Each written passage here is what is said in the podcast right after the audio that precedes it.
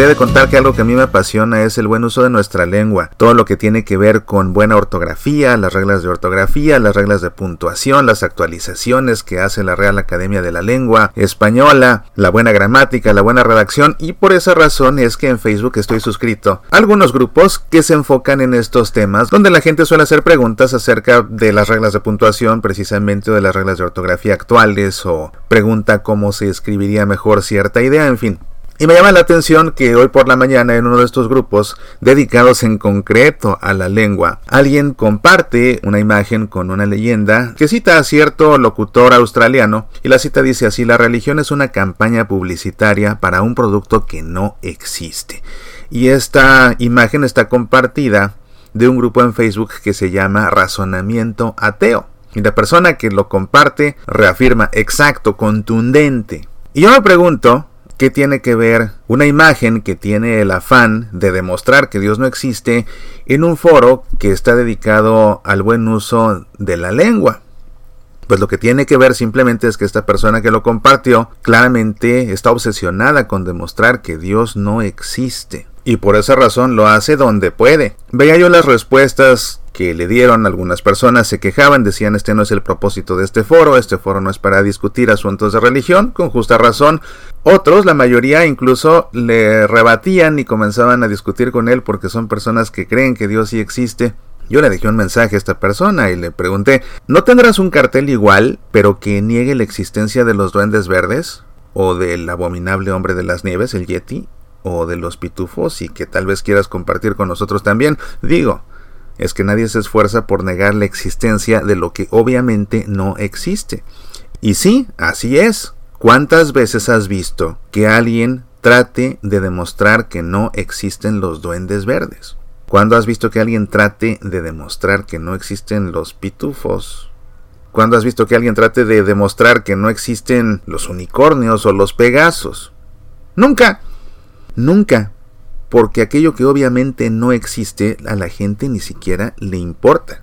Pero la obsesión por demostrar que Dios no existe es precisamente la prueba de que estas personas en el fondo, muy en el fondo, saben que sí existe ese Dios al que ellos tratan de negar.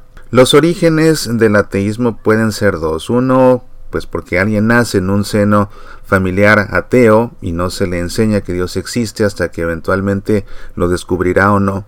Y puede ser que en ese círculo reciba buenos valores, buenos principios, una buena educación. Hay personas que no conocen a Dios porque nacieron en un círculo familiar ateo y que son buenas personas, que son personas que se rigen por valores rectos a fin de cuentas pero que no conocen a Dios, o al menos no todavía, y por esa razón son ateos. Pero hay otros que se hicieron ateos, dicen ellos, dejaron de creer en Dios. La realidad es que cuando esto sucede, se debe a diferentes razones. Es muy difícil conocer el corazón de una persona como para establecer un juicio.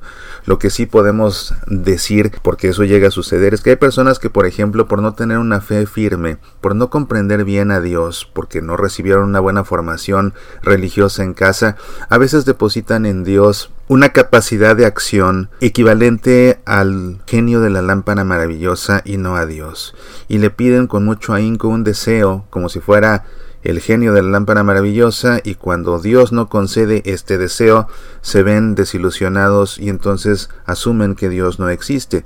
Me refiero a cosas importantes, no a alguien que le pide una mansión o que le pide un cofre de oro, no, a cosas importantes, por ejemplo, a alguien que sus papás están divorciando y que ven una angustia tremenda y que le pide y le pide y le pide y le pide y le pide y le vuelve a pedir a Dios que por favor sus padres no se separen y finalmente ellos lo hacen en la libertad de los hijos de Dios, ellos deciden hacerlo, Dios no se los impide y el hijo de esta pareja que tanto pidió se siente decepcionado de Dios, piense que Dios no lo escuchó y resuelve que Dios no existe y por eso deja de creer, o quizás alguien que igual pide porque su madre o su padre se curen del cáncer, se curen del cáncer y eventualmente fallecen y entonces dejan de creer en Dios porque no atendió sus oraciones. En vez de entender que bueno, Dios sabe y uno tiene que acogerse a su voluntad.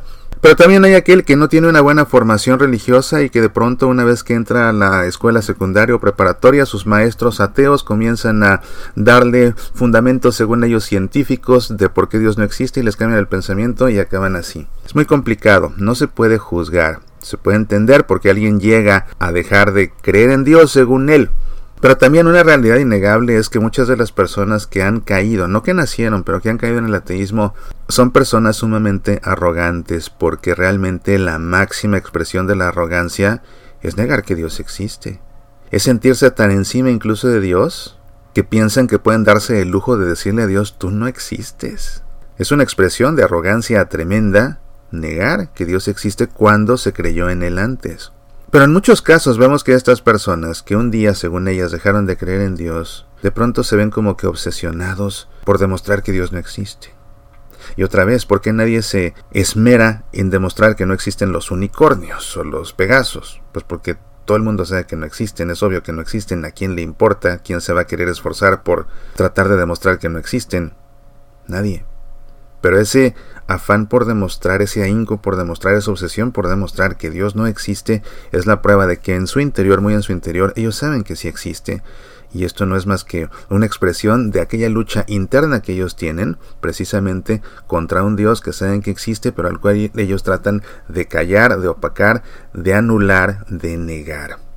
¿Y por qué hablo de todo esto contigo esta mañana? Bueno, porque si tú conoces a una persona que dejó de creer en Dios, dice, que se dice atea ahora, y que ves que se esfuerza por demostrar sistemáticamente que Dios no existe, es una buena ocasión para que lo invites a reflexionar sobre esta realidad, para que le plantees esta ironía acerca de demostrar que no existe un unicornio y hacerle ver que muy en su interior puede ser, puede ser, que todavía cree en Dios y por eso se afane tanto en tratar de anularlo y que esto que hace no es más que el reflejo de la lucha interna que tiene y a partir de ahí invitarlo a que sea sincero consigo mismo y a que escudriñe bien en el fondo de su corazón, porque ahí descubrirá la presencia del Dios al que el tanto se afana por negar. Soy Mauricio Pérez, estas son Semillas para la Vida. Ya puedes escuchar Semillas para la Vida en Spotify, también en SoundCloud, iTunes, Evox, Facebook, Twitter, YouTube, Tuning Radio y en nuestro sitio semillasparalavida.org. ¿Te gustaría sacarnos al aire en tu estación de radio católica? Escríbenos, apasionate por nuestra fe.